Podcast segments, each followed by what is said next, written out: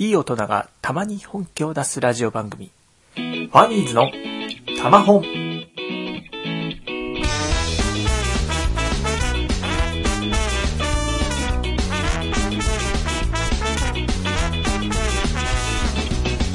はい、どうもこんばんは。ファニーズ編集部編集長のアラマです。えーファニーズのたま本第4回目をお送りいたします。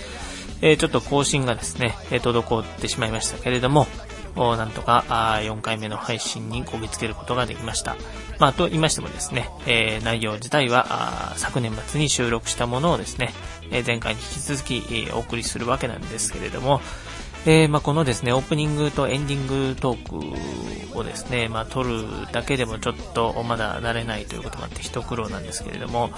えー本当にですね、今月に入って、まあ、非常にちょっと仕事が忙しくなってきまして、私も一応社会人ということでですね、まあ本当に、えー仕事とですね、えー趣味の両立というのは、まあちょっとこれが趣味なのかと言われるとなかなか難しいところではあるんですけれども、えーなかなかそういうのが難しいなと、まあ改めて2011年も思っている今日この頃なんですけれども、まあ皆さんはですね、えー例えばまあ学生だったら、まあ宿題とかですね、えーあとはまあバイトなんかとですね、まあこううまいことお付き合いしながら、えーまあ自分の趣味の時間をこう見つけ出すことが、まあいかに大変なのかっていうのを身をもって、えー感じているところだと思うんですけれども、まあですね、えーまあ時間はですね、えー与えられるものではなく、まあ作るものだと。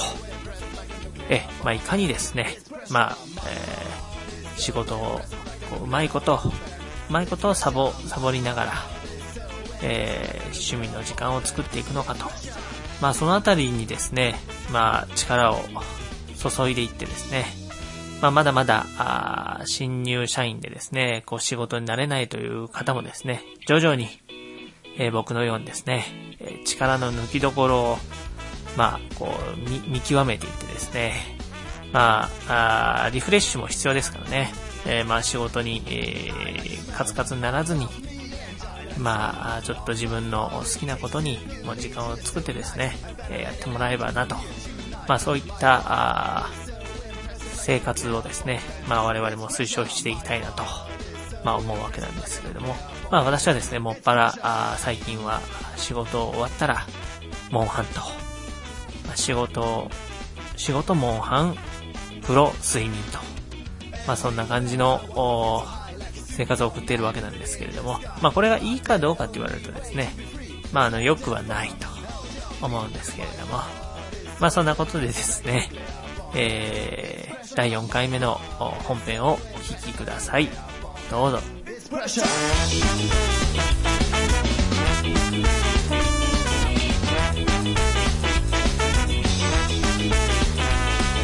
love the people cry and they sing to die. So these ugly motherfuckers think they can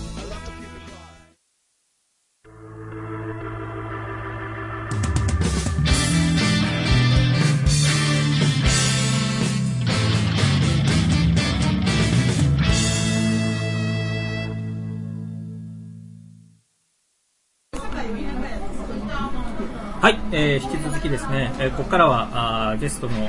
お関さんのですね話を中心に、えーお送りしていくうゲストさんが主役のコーナー、えー名付けてゲストさんマジゲストゲストさんマジゲストのコーナーですゆいにゃんじゃないですね。ゆいは違う。改改めまして改めましてよろしくお願いしますえーまあ、関さんですけど、まあ、ちょっとオープニングでも紹介させてもらいましたけど、えー、ぶらり聖地巡礼の旅でしたっけ？はい。っていうあのホームページをやってまして、まあ、あのホームページ、まあ、あの見てもらえばわかるんですけど、まあ、いろんな作品のですね、えー写真とですね、えー場所原作のカットとおそれを再現したあー現地の写真のカットというこうちょっと一目で比較できるような形でですね、えー置いてありましてしかもそれがですねこう、えーアニメのですね登場話数ごとにこうちゃんと分かれてまして、あの大体えーどのここを見れば大体このえーカットはこの場所ですよというものがですねこう一目で、えー分かる。そんなこう便利サイトなんですけれども。であの何を隠そう。今回、えー僕が回ったのもこの関さんのホームページを参考にさせてもらいながら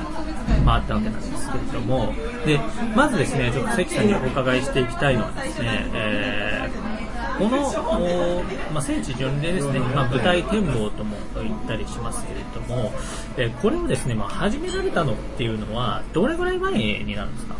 そうですね、まああのーまあ、舞台探訪、聖地巡礼の定期とかね、また後で会がお話ししたいと思うんですけど、まあ、最初、いわゆる聖地巡礼っていう言葉があのメジャーになりだした作品の一つに、お願いティーチャーツインズっていうのがありまして、はいはいはい。まあ2002年にお願いティーチャーで2003年にお願いツインズがあったんですけど、まあえー長野県の、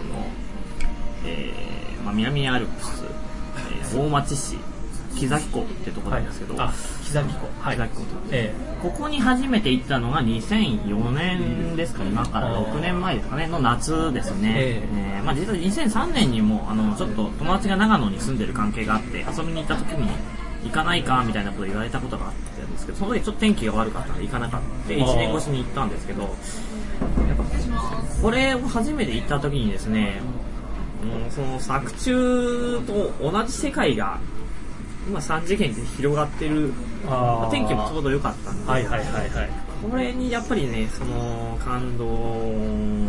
しまして、まあ、そこれがまあ、あのね、私の、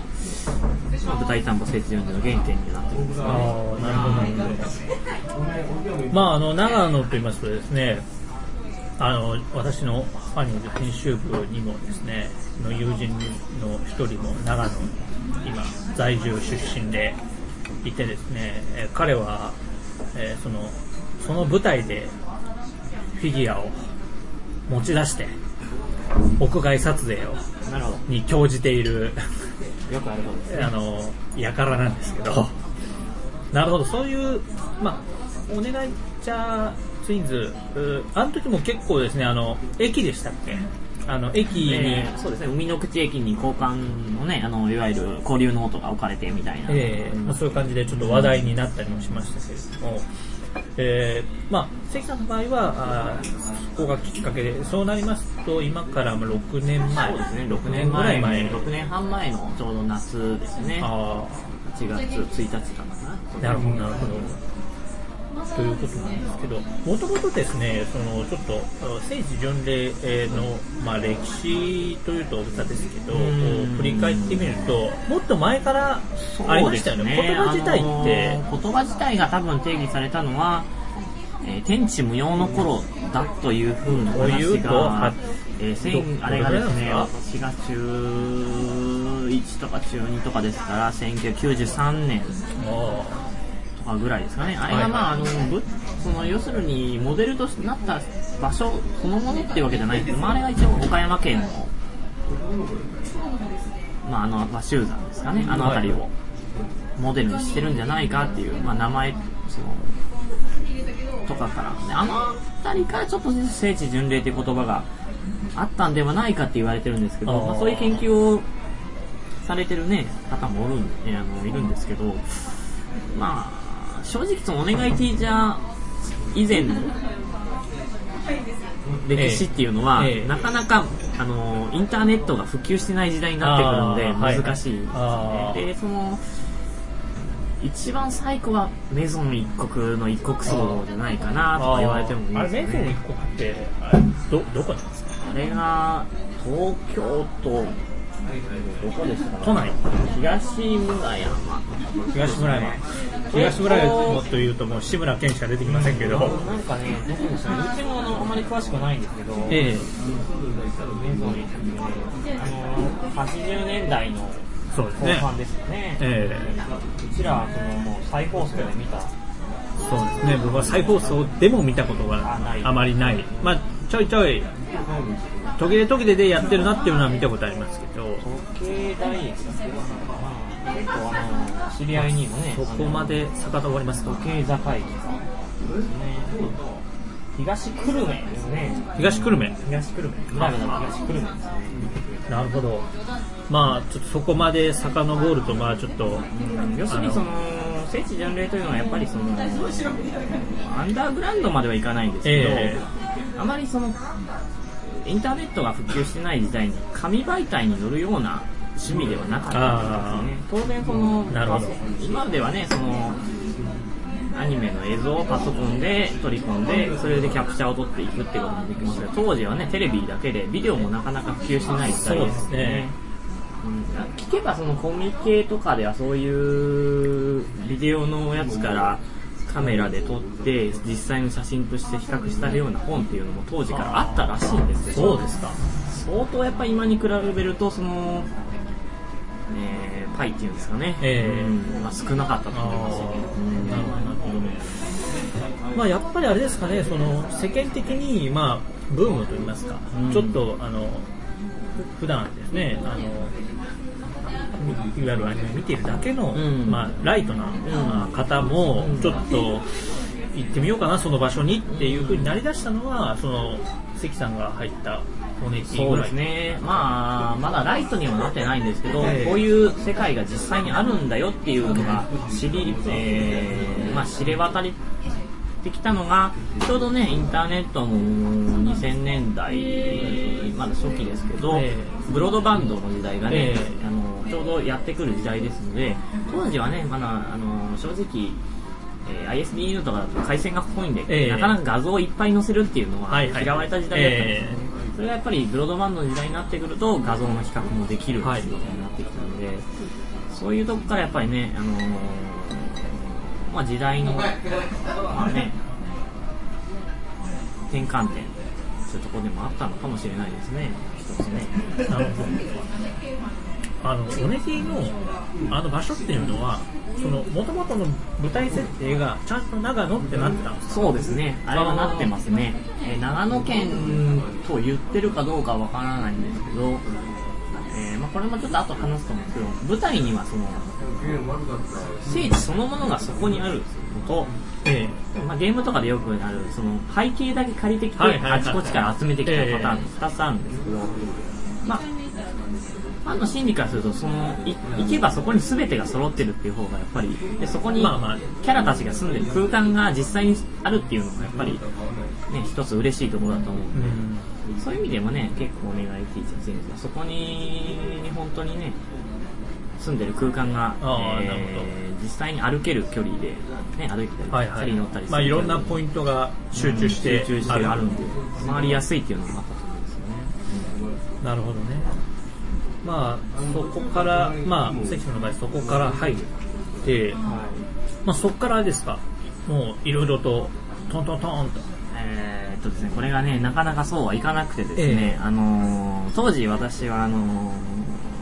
某アニメショップで働いていて、はいはいはい。某。あのー某ですね、はい。今はちょっとアニメイトの傘下になってるニはいャニャニャニャニャニャニャのお店にいまあしてですねハーナーズですね。あーハーズでちょっと。まあ別に言ってもいいんですけど、え はいー、まあまあまあ、あえて、はいあえて、えー最近それぐらいで。最近ね、えーはいまあまあそんな感じなんですけど、はいはいはい。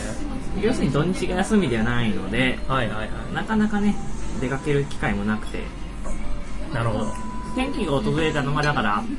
えー2006年の鈴宮春日の憂鬱。はいはいはい。これがやっぱり、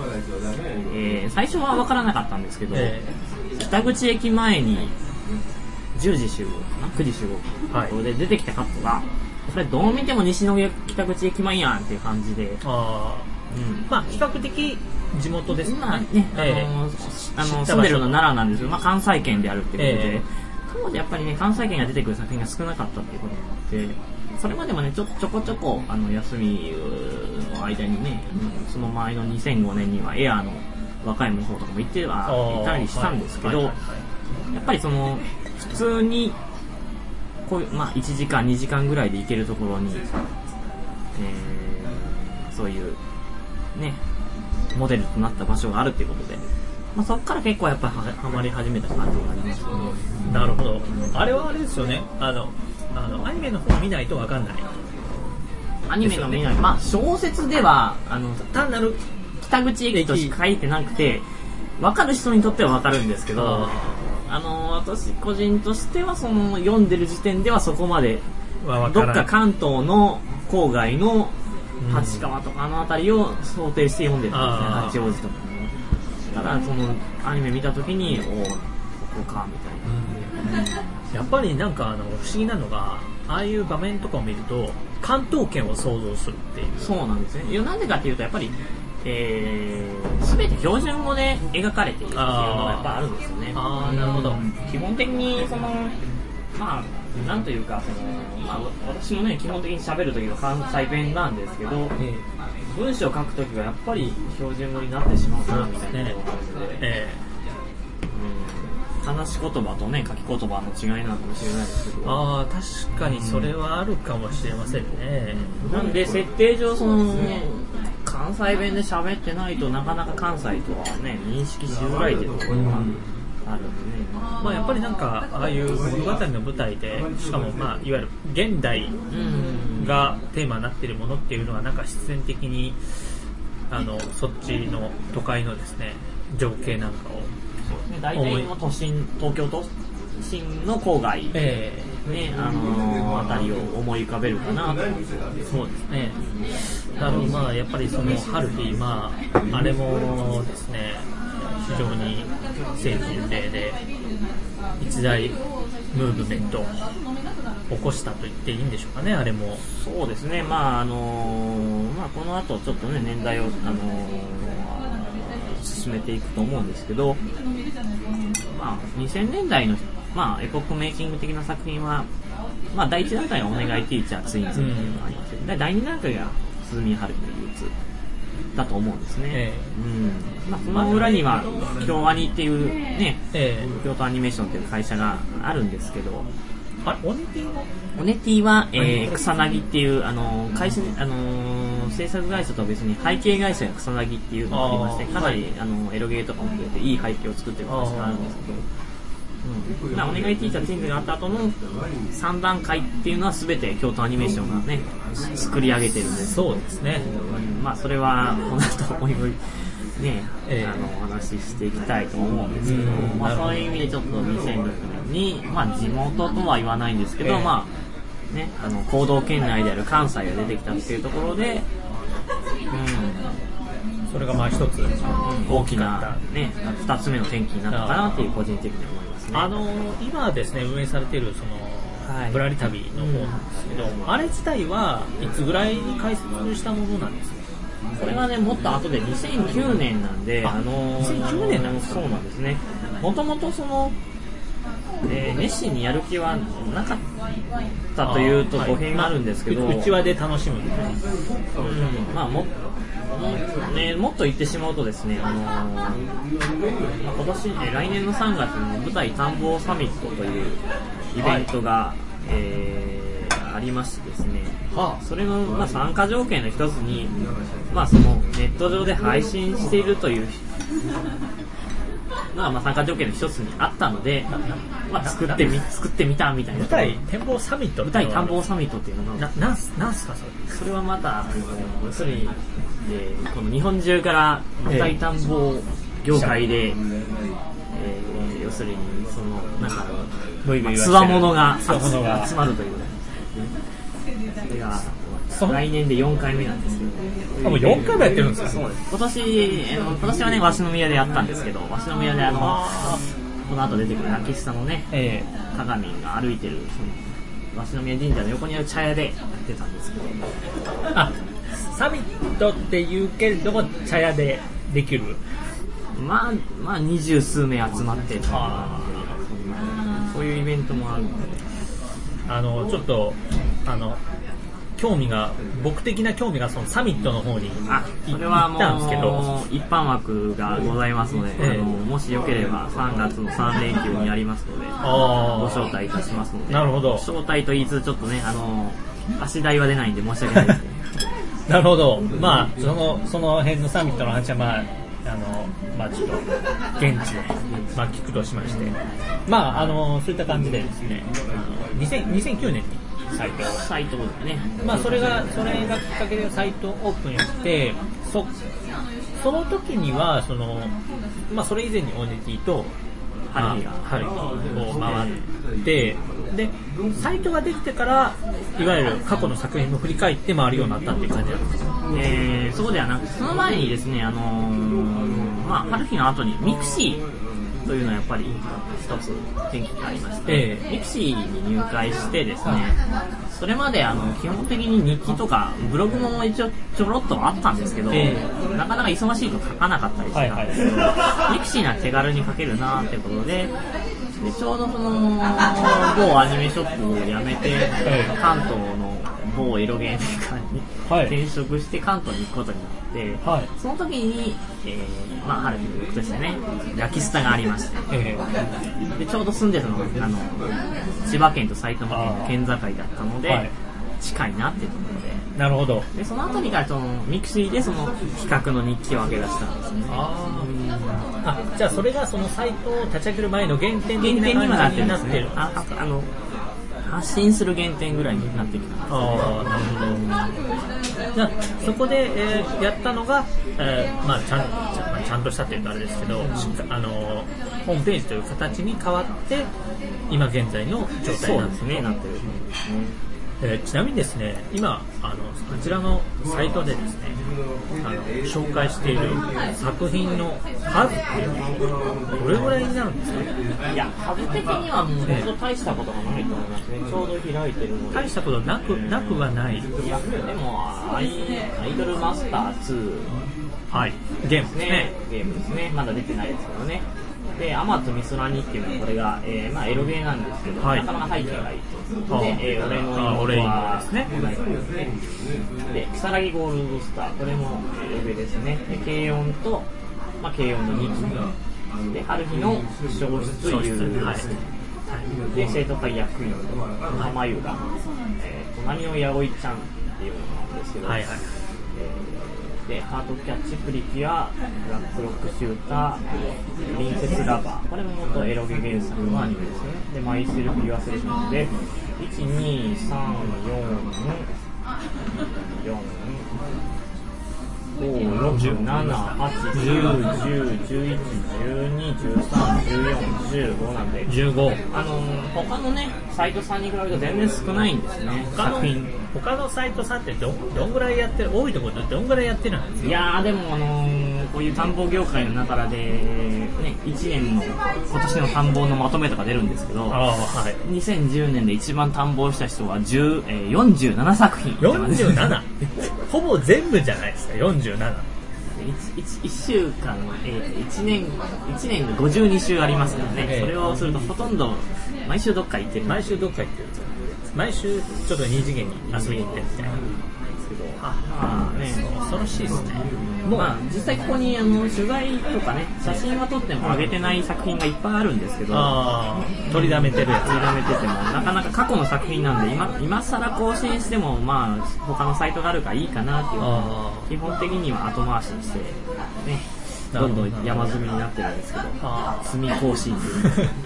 まあまあまあまあ。まあまあ。それはねあの私もまあ積んでもいないですけど。まあただ単に滞ってるという状況。まあそれはそのどんなサイトでもねそういうサイトを管理運営している人にはありますよね。そうですね。ね、うん、なかなかね一つあの更新できないとどんどん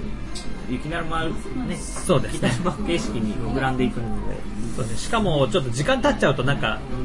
やる気がやちょっとねちょっとモチベーションが下がって、えー下がりますね。下がるし下がるし。ちょっと後で写真見てもあれこれなんだっけみたいなね。ちょっと思い出せないみたいな。そんな感じにもなっちゃいますけど。なるほどなるほど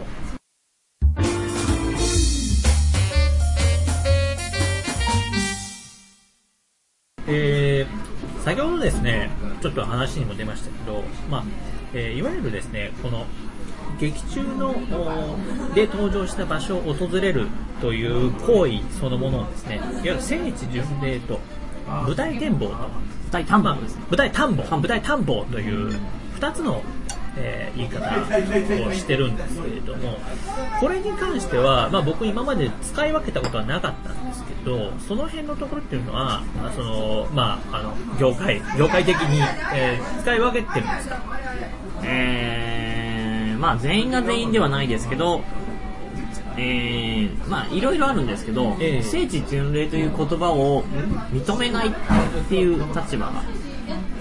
の。あるんですね。人たちが。人たちが。聖地巡礼という言葉にはやはり宗教的な意味合いが含まれるので、ええーまあ、軽々しくということはあれなんですけど、あまり使うべきではないかなという、そういうところから、ーまあ、えーイスラム的な？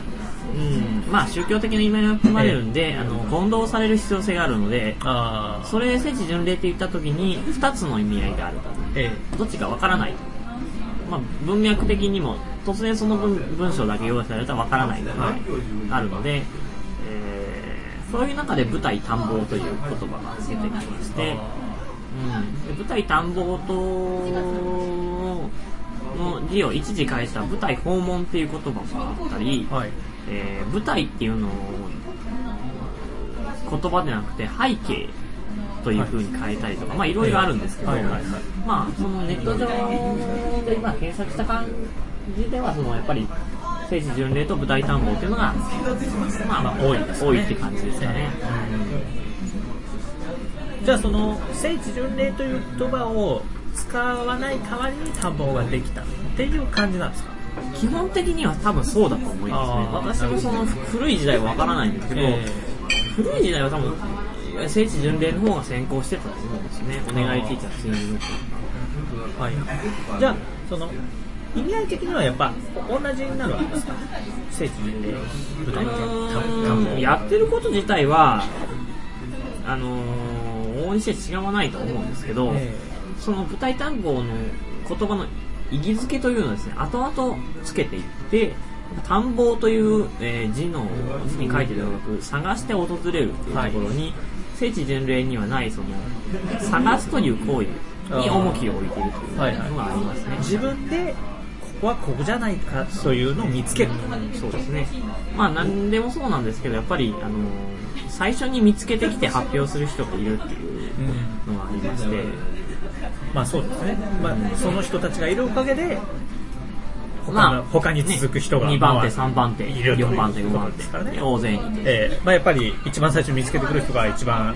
労力をね、出すという出しているということですよね。ええじゃあ、えーそのい言ってみればその発掘してくるっていう行いっていうのがやっぱり舞台探訪。そうですね、あのー基本的に聖地巡礼という、あの、まあ、いろいろあるんですけど、聖地、まあ、あのー私たちがいる、その、業界的な意味合いでは、聖地巡礼は観光的な意味合いが強い。あうんあのーまあ、お待ち同士で、え例えば、ね、慶応、京都が舞台の、まあ東京に住んでるで、行こうってなって、で、ね、あのーいろいろホームページやそれをプリントアウトして、はいはいそれを持って行って、お、ここだって。楽しむ。あ、なるほど。で、あんまりその原作のカットがどうっていうのはあんまり気にせず、まあ、それは人それぞれのところあるんですけど、まあ、基本的に今あるものを利用して、その、要するに、まあ、聖地巡礼は別にして、普通、例えば、その、北海道に旅行に行きますよとか、はい。えー、マシュコに行きますよとか、まあ、観光ガイドを広げるじゃないですか。はいはいはい。まあ、聖地巡礼の中には、まあ、同人誌とかはあるんですけど、そのなかなか、まあ、商業誌でもちょっとはあるんですけどね、観光ガイドというのはないので、ええ。その代わりにホームページを作ってあー、プリントアウトして持って行ってやるっていう。うん。まあ、最近はね、iPhone で見たりとか、iPad で見たりとか、いろいろあります。そういうのを含めて。で舞台探訪の場合は、何が違うかというとですね、ええ。ーキャプチャーを撮るという。ああ、うん。その作品の絵をあね、アニメを自分でキャプチャーを撮ると。いう。はい。今あるサイトとかではなく、はい。そこが原点。で、それで大体これがどこかっていうのを当たりをつけて現地に行って写真に収めると。はい。で、収めて、それをなおかつネット上に、まあネット上、まあミクシーなり、ブログなりで公開するという。だから、下準備が、えー段階が3つあるんですね。ええ要するに、キャプチャーを取ったり、えーの場所を探したり、まあ、Google マップだり、ストリートビューで探したり、で、当たりをつける作業、準備の作業。で、実際に行って、キャプチャーを片手に写真を撮る作業。えで、それを家に帰ってきて、編集して、ホームページやブログで発表する作業3つあるという。はい。で聖地巡礼の中にも人もそれぞれやってる人がいるんですけど基本的に舞台探訪はその3つをワンセットにしてる時っていう感じ考え方なんですね、はいうん最後あの、まあ、ユーザーにユーザーとは言わないですけどね、まあえーネット上に向けて発信する作業まで含めてるよっていうところですね。ああ、なるほどね。じゃあ、まあ、田んぼ、まあ、ある意味ではその田ん舞台田んぼをしている、えー人の方がいわゆる、まあ、先駆的なそうですね。と言いますか。先駆者的なフロンティア的なところをやってるという。ああ、なね。まあ、逆にその人たちがいるおかげで、まあ、僕も今日、昨日京都ですね、こうやって京都に来て、まあ、あの、労労説ですね。まあ、あの、肉体的な苦労はありましたけど、あの、例えばこれど、どこだってなって、一日を費やすとか、そんなこともなく、えーあらかじめ順序を決めて、順路を決めて回ることができるっていうのもやっぱり舞台展望して、えー最初にこれはここだと、えー発見してくれる人がまあいるおかげで、まあ、後に続く人たちがこう楽しめると、まあそういう状況になってるということですね。そうですね、まあね、その立場がね、逆転することは当然あると思うんですよね。ええ基準で、まあ、誰しもそうなんですけど、誰しも最初は先駆者になれないってえいうところがあって、はいはいはい。で、興味をその誠実巡礼っていう形で、これはこのアニメはこの作品はここなんだって言ってみる。何度も言ってみてるうちに、例えば、まあね、来年1月から新しいアニメが始まる。見てたら、なんか見たことがあるところが出てきたあじゃあ自分が最初に行ってみようかっていうはいはいはい。なったりとかそういうことでまあ、うん。まあ、自分もそうなんですけどやっぱり。なかなか、うん、その時を経ていくごとに知らない間に聖地巡礼をが趣味だったはずなのに、ねその発信する側に回ってたっていうところもあると思うんですけ探す方になってた。なるほどね。まあ、あのその辺はですね、えーまあ自分が、いずれまあ、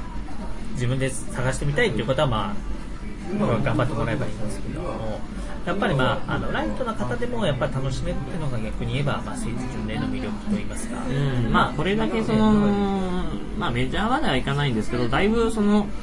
言葉的にもね、でまあ、メディア関係でもまあ捉えあの報道され方はいろいろありますけど、いろいろ取り上げられたりもしてますので、まあ、一つですね、その、えー先ほど出ましたラキスタの詐欺の宮神社で、軽音で言うと、京都ではなく、滋賀県の豊里小学校ですね。この二つはですね、あの、これほど分かりやすい場所はないだろうっていうぐらいの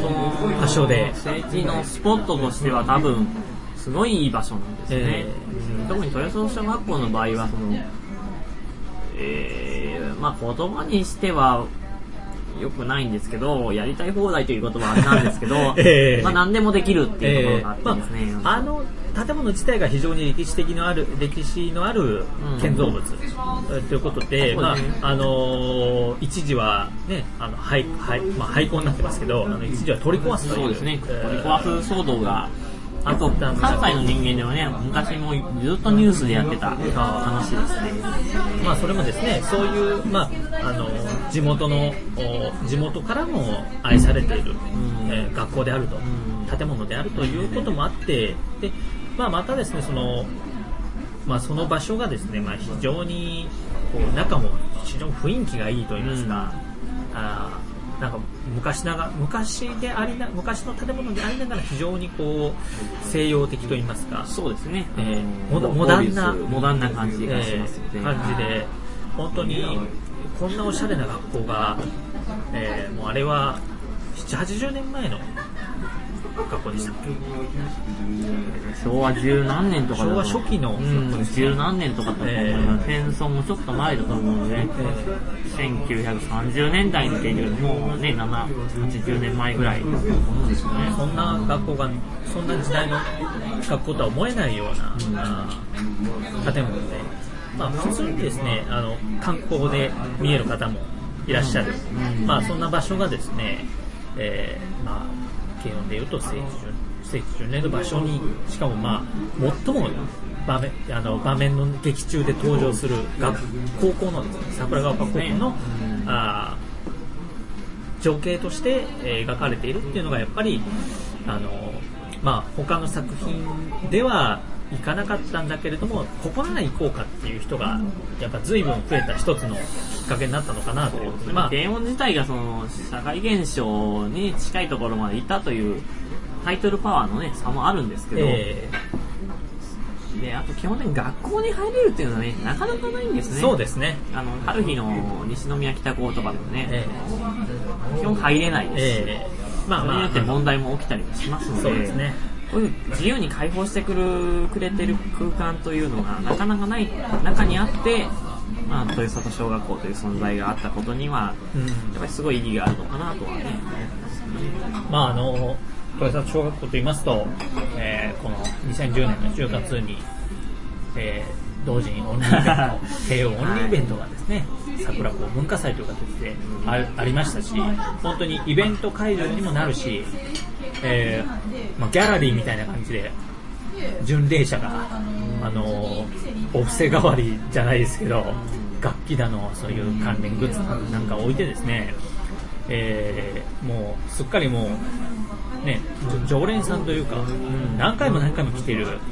人もいるぐらいの。でいわゆる一般メディアテレビ新聞なんかでも取り上げられるぐらいの勢いになってますよね。本当に、まあ、自分自身もこの聖地巡礼というですねえージャンルに足を踏み入れたのがこの「まあ、慶応」という作品がきっかけでもあったんですけど、その同じように自分のように、まあ、この作品をきっかけにこれをや聖地巡礼をやってみたっていう人が多分たくさんいると思うんですけどやっぱり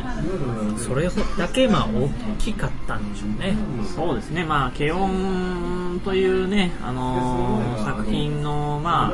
あ、数字というものをね、見てもらえばわかると思うんですけど、やっぱり、あのー2006年にあった春日、7年にあったラキスタ、で、2009年、軽音なんですけどね。まあ、それを全て凌駕しているという、基本的にね。やっぱりそれだけ、えーやっぱりユーザー層が広いっていうところがありますよね。うんえーなのでやっぱり、で、えーまあ、京都、滋賀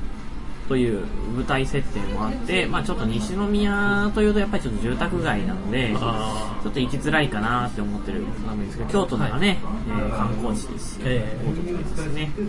で、豊洲小学開放されてると。まあちょっと位置的にはね、変なというか、まあ、あの行きづらいところではありますけど、うん。で、まあ、名古屋からもね、近いですね。大阪からもええ車で行けばそこそこ行けるという東海圏、関西圏の方は非常に行きやすいいところに、ね、場所ですね行きやすいとまで言わないですけど、まあ、行けるところにあるというところで、まあ、そういうのも重なって、うんまあ、こういうムーブメントになったんではないかなというふうには思ってますけどね。なるほど。まああの今現在ですね。まあ今現在と言いますか、ちょうどお冬の冬アニメが今年2010年冬アニメあ冬アニメが終わって。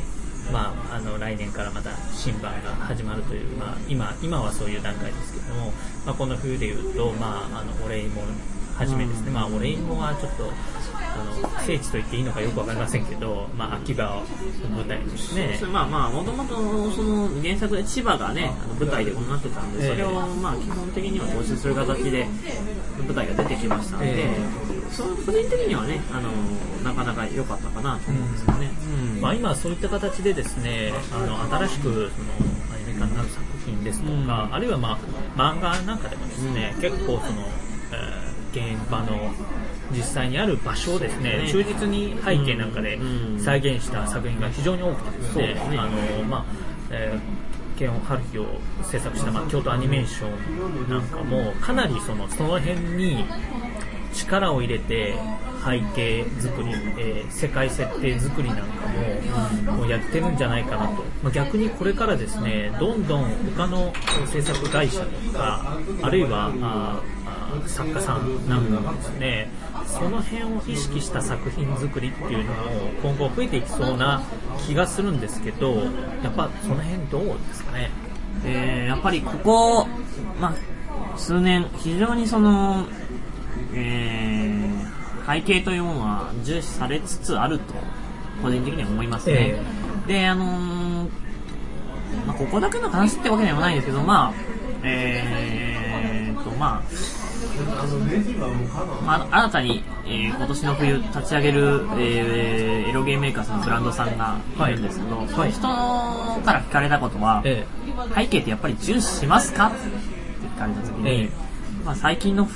傾向的には重視しますねって。言うん。ですよね。うん。あの昔その、えー要するに主題歌買いっていう言葉があったんですけど、そのエロゲの中でも IVE とか、はいはいはいね、コトコとか歌ってたら特典の CD 目当てとかに、ね、買うエロゲを買うよあその中に、まあ、背景買いっていう言葉が最近、まあ、背景買い。ほとんほとんどないんですけど、はい。業界背景買い。そのねこ私らがいる業界の中では、これは背景がいいから買おうかな、みたいな、はあ。そういう人もいるぐらいです。うん背景背景がいいから買背うって景いう。そ作品の中身は関係ないんじゃないかっていう。ね。それはまたすごいですね。ねここだけの話、その、全然その、純愛でも何でもない、ただのエロゲーというか、なんていうか、いわゆる、ね、言葉的にはあれですけど、え無期ゲーっていうものでも、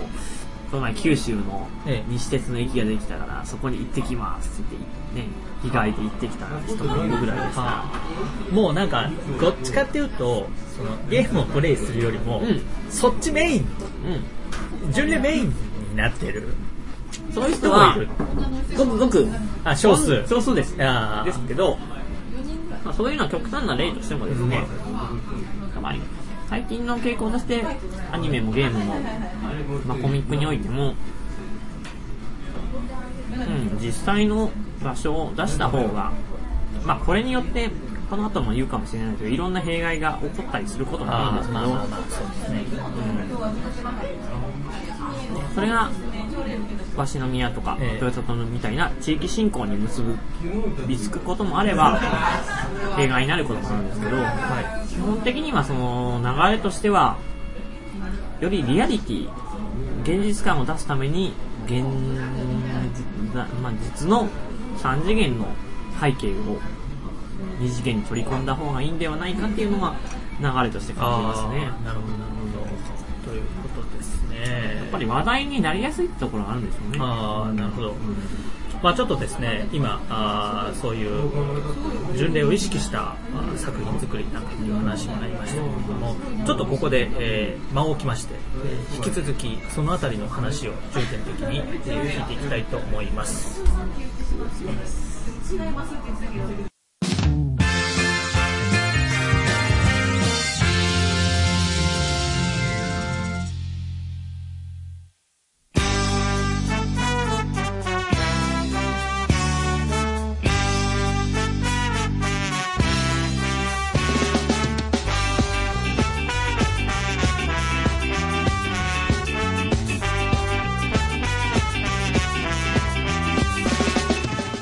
はい、エンディングです。えー今回もですね、えー昨年末の予想をお送りしたんですけれども、えーちょっとですね、まだちょっと長かったということでですね、えーまあ今回ここまでということで、えー来週、来週じゃない、えっ、と、次でですね、えー多分終わると思いますので、この回がですね、まあちょっと次回もですね、まあ引き続き聞いてもらえればいいかなと思います。えーだいぶですね、え聖地巡礼に関するですね、こう、まあ細かい話なんかにも、こう入っていきますので、えーまあ今まで聖地巡礼に興味のなかった方もですね、まあ、もし、もしですね、この、ポッドキャストを聞いてですね、まあちょっと興味が湧いてきたというような方がいらっしゃると、まあそれは非常に僕らとしてもありがたいことかなと、まあ思ったりもします。えー、あとですね、ちょっと連絡事項としましては、ようやくですね、えー、昨、昨年じゃない、えーっと、今月の末あたりからですね、えー iTunes ストアでも、おこの、おポッドキャスト聞けるようになりました。えー、まあ、えー iPod をですね、お持ちの iPod、iPod、iTunes、iTunes をインストールされている方はですね、まあ、そこからあ iTunes ストアに、えー行っていただいて、えーファンデのタマホンと検索してもらえれば、まあ、ヒットするんじゃないかなと思います。まあ、ぜひともですね、えー登録していただいてですね、定期視聴をしていただければ、まあ、この上ない喜びかなと思うわけなんですけれども、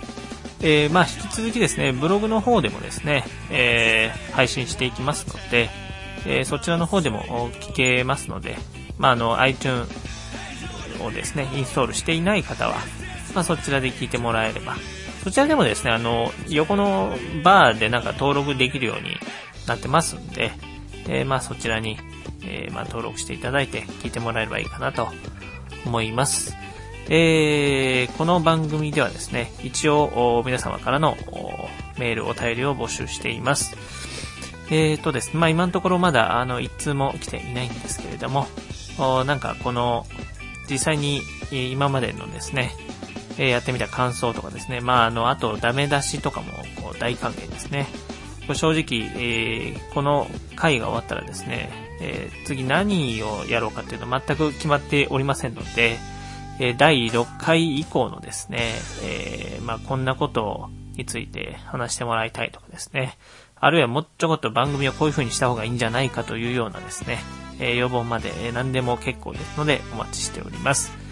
えーメメールのですね、えー宛先はですね、funnies アンダーバー su5 アットマーク yahoo.co.jp えー funnys アンダーバー su5 アットマーク yahoo.co.jp まで、えー送ってください。あるいは、えーファニーズタマホン、ファニーズのタマホン、えー配信用ブログのコメント欄でも受け付けておりますので、えーぜひとも、誰でも結構ですので、えー送ってください。えーもしですね、このまま、いつも来ない場合は、えーちょっと自作をするかもしれませんが、えーまあそうならないように、えー皆様のご協力をお願いしたいと思います。えそんなところでですね、まあ、今回はですね、まあ、終わりにしようかと思います。えー次回の更新がちょっといつになるのかはわかりませんけれども、まあ、大体ですね、え2週間に1回ぐらいのペースで今後はやっていけたらいいなぁなんて思っていますので、よろしくお願いします。えー以上、お相手はですね、えーファニーズ編集部編集長のアロマと、ゲスト出演していただいた、フラリ聖地巡礼の関西馬さんでした。それではまた次回。Killing people. It's your way for reaching the aim. Hey George, you fucking ass.